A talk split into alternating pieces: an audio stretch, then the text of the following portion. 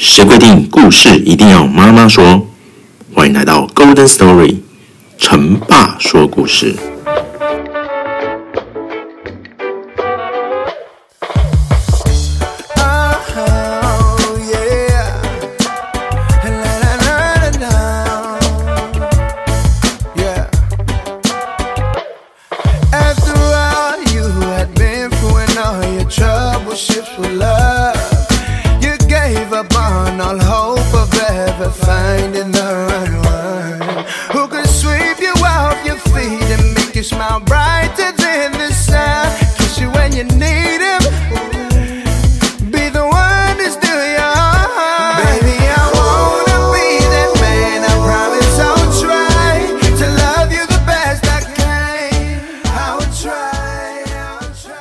活动的时间到了，看守员打开牢房门，亚森罗平把刚才从口袋里拿出的套有金色环带的雪茄往抽屉里一丢，说了句：“我等你好久了，亲爱的朋友。”便跟着看守员出去了。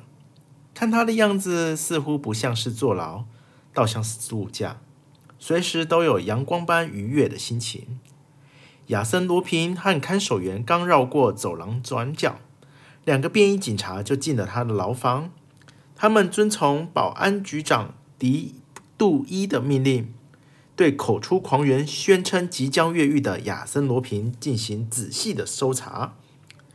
他们敲起牢房里的每一块石板，拆开床铺，所有该查的都查了，结果什么都没发现。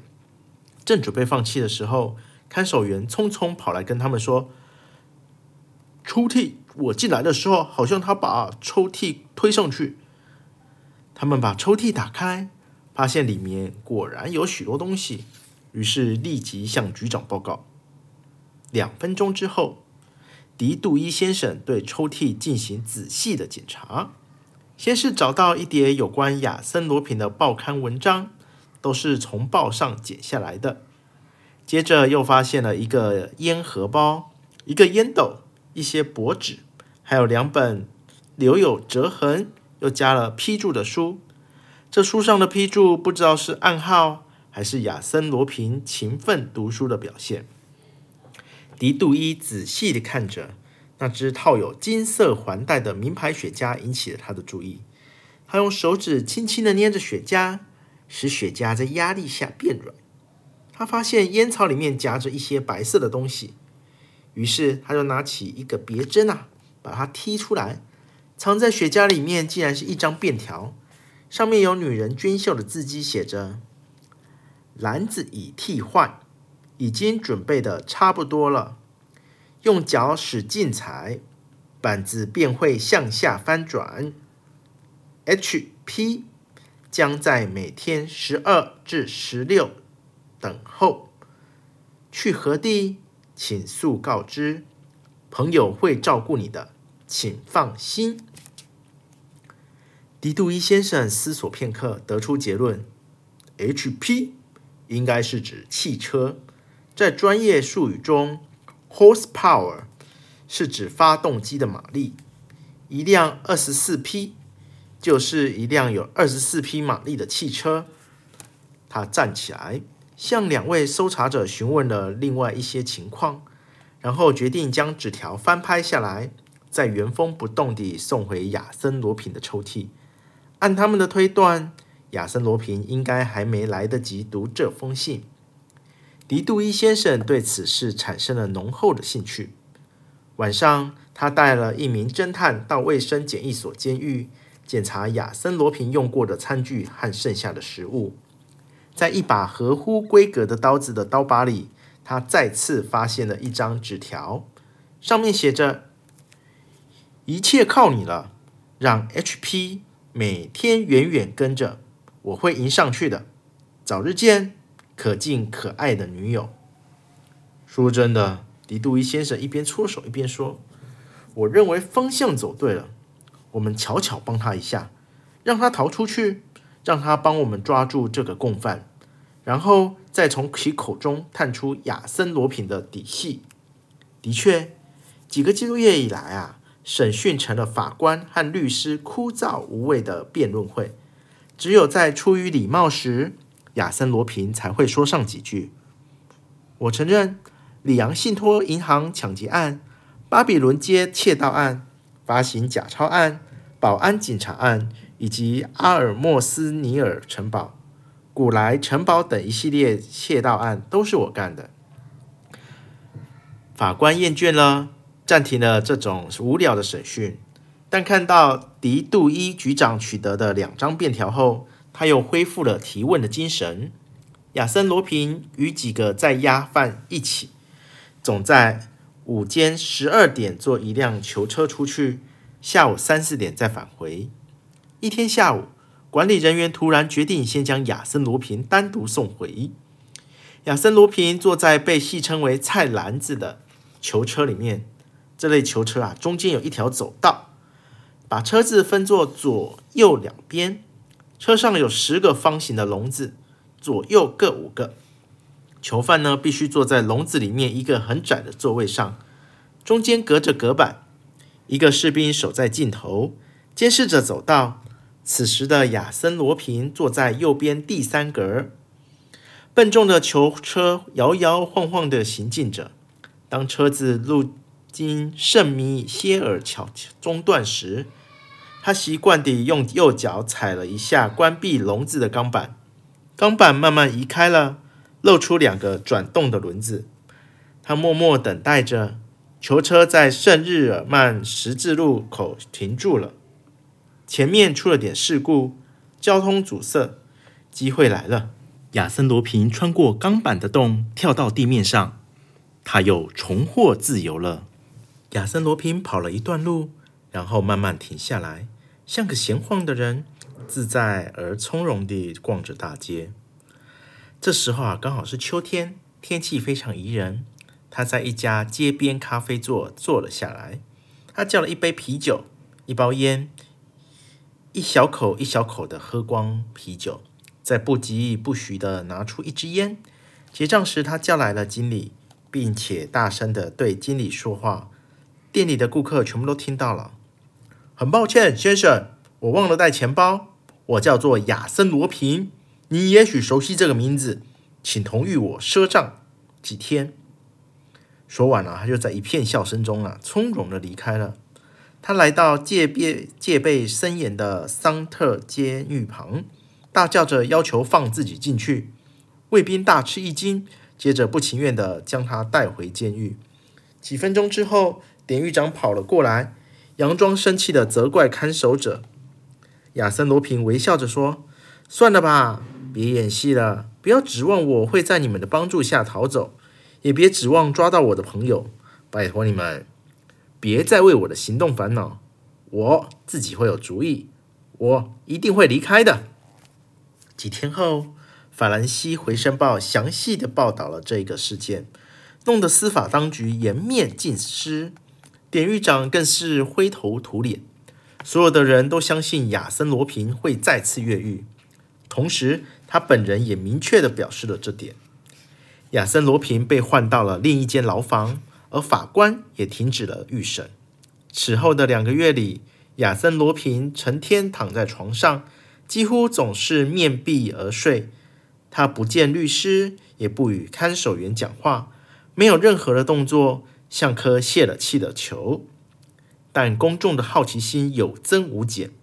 人们天天盼着亚森·罗平成功越狱的消息。开庭前一天，有位不愿透露姓名的先生来到大报，将一张名片扔给了司法专栏的编辑，上面写着：“亚森·罗平定会信守诺言。”法庭开审的时间终于到了，人们纷纷赶来，想亲眼看看亚森·罗平这位大人物如何应付一切。那天下着雨，天空阴沉沉的，似乎一切都糟透了。亚森·罗平被带上法庭，他笨拙地坐下，面无表情，几乎没说什么话，只是摇头。这让许多特别跑来看他的人心中有几分失望。庭长重复地问了他两遍：“你姓什么？”一个粗重嘶哑的声音回答：“伯德吕·戴奇。”来，出人意料的回答引起在场所有的人一阵哗然。庭长说：“伯德吕戴奇莱，好啊，又改名了。不过我们还是用亚森罗平这个名字，大家更熟悉吧。”接着，庭长翻看了一下记录，说：“尽管我们对你做了详细调查，仍无法确知你的身份。对于你的过去，我们一无所知。我这里有一些资料，确切的说，只是一些推测。八年前，在魔术师迪克松身边担任助手的一个叫做罗斯塔的人，很有可能是你，亚森罗平。”六年前，一个常去圣路易医院阿尔蒂埃大夫实验室的俄国学生，也可能是你，亚森罗平。也许你就是那个把所有人从仁慈商场的小天窗救出来，又将他们洗劫一空的人。庭长看了一眼站在被告席的人，问道：“说是这样子的吗，亚森罗平？”人们再次把目光放到亚森·罗平的身上。监狱生活令他显得苍老憔悴，两颊深陷，颧骨凸起，面如土色，脸上长满铜斑，胡子又长又乱。他曲着指，悬着臂，翘着腿摇晃着。人们无法把眼前的他跟报纸上描述年轻英俊的侠盗联想在一起。他没有直接回答庭长的问题，好像在思考什么。庭长追问了一句，他抬起头，低声地说：“我是伯德吕戴奇莱。”庭长对他奇怪的反应不予理睬，开始隶属亚森罗平的罪状，然后传唤证人出庭作证。所有的证词都极为混乱，甚至互相矛盾，不断地引起人们的质疑。直至加尼马尔探长被带进来，才又引起人们的兴趣。探长的表现非常奇怪，失去了往日的稳重和沉着，神情极为不安。他多次转过脸来去看被告，显得紧张而窘迫。他叙述了参与调查的一些案件，这引起了人们的注意力。所有人都全神贯注地听着，仿佛这不是证词。而是一个扣人心弦的冒险故事。在提到与亚森·罗平的交谈时，加尼马尔有些吞吞吐吐，变得更犹豫和心不在焉。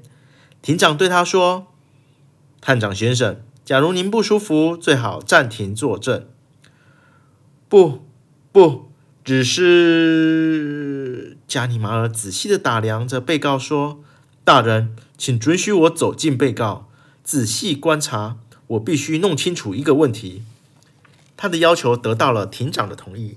他走了过去，认真的看了一段时间，然后回到证人席，慎重的说：“庭长先生，我确定这个人不是亚森·罗平。”此话一出，全场鸦雀无声，人们都惊呆了，不明白到底发生了什么事。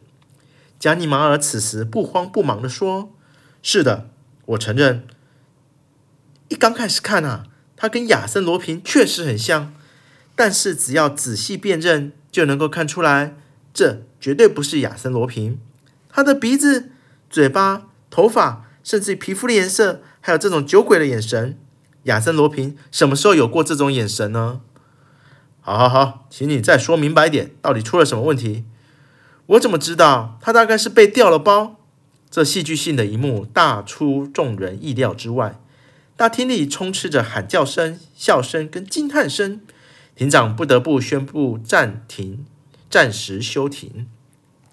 重新开庭时，典狱长和看守员的证词并没有什么大的突破。庭长只好转告向被告，让他叙述自己入狱的经历。在温和的劝诱和巧妙的询问下，被告用他特有的嘶哑声音说。我是个流浪汉。两个月前啊，我在街上闲晃时，被人带到看守所，待了一个晚上就被放了。但是当我穿过院子准备出去时，两名士兵又把我拦住，推入了囚车。从此我就一直住在二十四号牢房，因为有吃有喝，又有睡觉的地方，比起我在外面的生活好多了。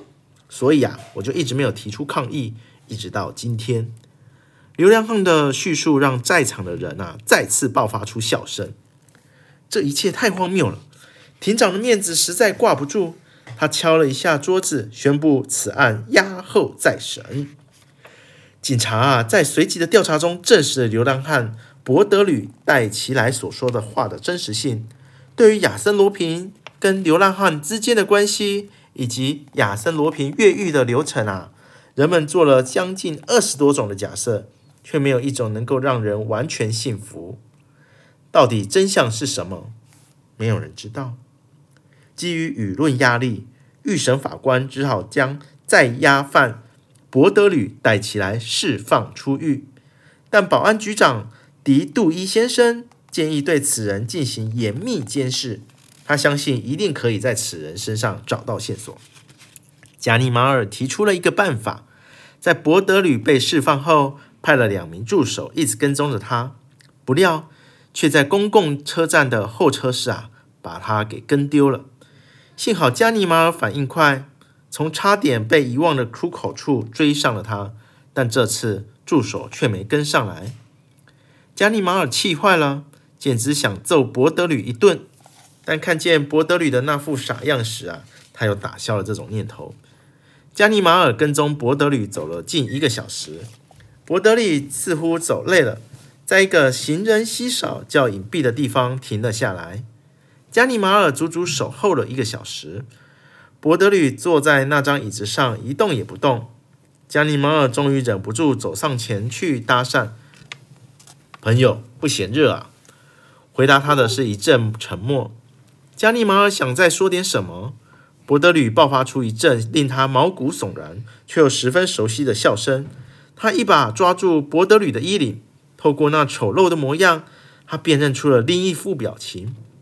亚亚亚森罗皮，亚森罗皮，他结结巴巴地喊着，一种被欺骗和玩弄的羞辱感顿时涌上心头。加尼玛尔玛抓住了亚森罗皮的领子不放，试图将他揍倒在地。不料亚森罗皮反手一扭，戏谑地说：“喂，老朋友，别再动了，万一我不小心，可能会折断你的胳膊哦。我诚心诚意地想让你知道真相。”不过你却不领情，这样可不太好。加尼马尔停止了挣扎。如果不是自己在法庭上那引起轰动的指认，法官怎么可能会做出错误的判断呢？想到这里，加尼马尔的眼泪忍不住流了下来，顺着皱纹流进了他灰白的胡子里。我的天啊，加尼马尔，别这样，别太自责。即使你不帮我，我也会找人来做这件事的。想想。我怎么可能让博德吕被判刑呢？那那，加尼马尔低声地说：“法庭上的人和现在站在我面前的都是你吗？”“当然，从头到尾都是我。你应该比别人更清楚。我在圣路医院啊，整容科学习了十八个月，我知道怎么把自己变成一个完全陌生的人，而且这种变化是逐渐的。所有的人都以为我不我会越狱，当然。”你也不例外，所以你一直防着我，特别注意我的容貌。结果在法庭上，你越看越不像，于是把真罗平当场放走。哈哈哈哈！加尼马尔简直想找个洞地洞钻下去，但他仍然不甘心地追问着说：“那么囚车里的机关是怎么回事？还有那雪茄、雪雪茄和刀子里面的信呢？”很简单，机关是我安排部下做的。至于雪茄和信都是我自己捏造的，根本就没有什么女女女朋友，我只不过是用不同的笔迹写了两封信而已。可可是那上面都有你的指纹，指纹？警察局有我真正的指纹吗？这加尼马尔一句话也说不出来。他已经明白，亚森罗平是不可能在警局留下真正的资料的。自己这一次真的是栽了。现在你想做什么？亚森罗宾说：“好了好了，我把所有的事情都对你说了。现在我要休息，好好补一补身体，慢慢恢复本来的面目，找回我自己。永远不会有人知道你放走的就是亚森罗宾。再见啦，我的好朋友。”是的，你应该休息一下了。”加尼玛尔有点无奈地说：“我也想啊，可是还有一些应酬不得不去。明天，明天我要到英国大使馆了。再见喽。”今天的故事就讲到这边。下一集啊，亚森罗平他会变成一个什么样的人物，做怎么样的事情呢？那就请大家敬请期待下一集喽。今天的故事就讲到了这边。如果喜欢这节目的话，请给我一个五星评论，并按赞、留言、加分享。谢谢收听，我们下次再会。